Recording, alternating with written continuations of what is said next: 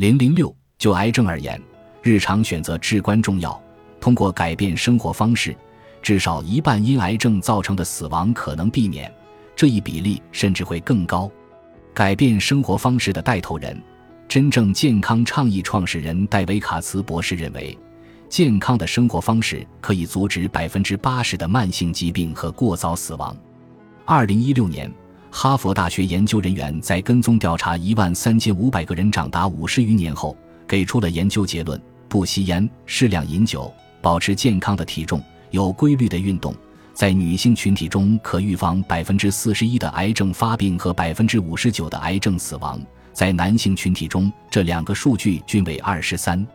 具体的数据可能因研究不同而不同，但是可以达成共识的是。我们能够预防至少一半的癌症发病和死亡。哈佛大学流行病学教授、上述哈佛研究成果的社论作者之一格拉哈姆·科尔迪茨，总结了这些研究成果。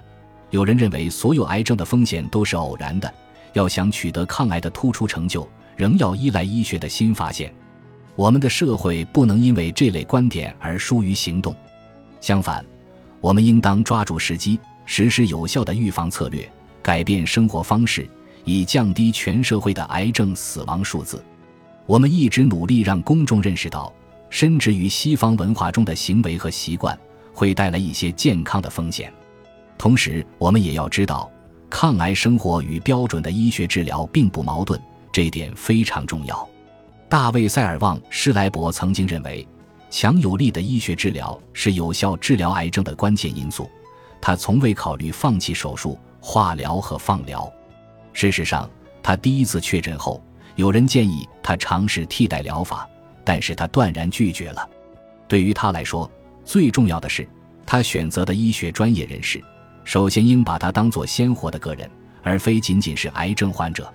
他应当相信，他的医生是真心为他好，把他的最佳疗效挂在心上。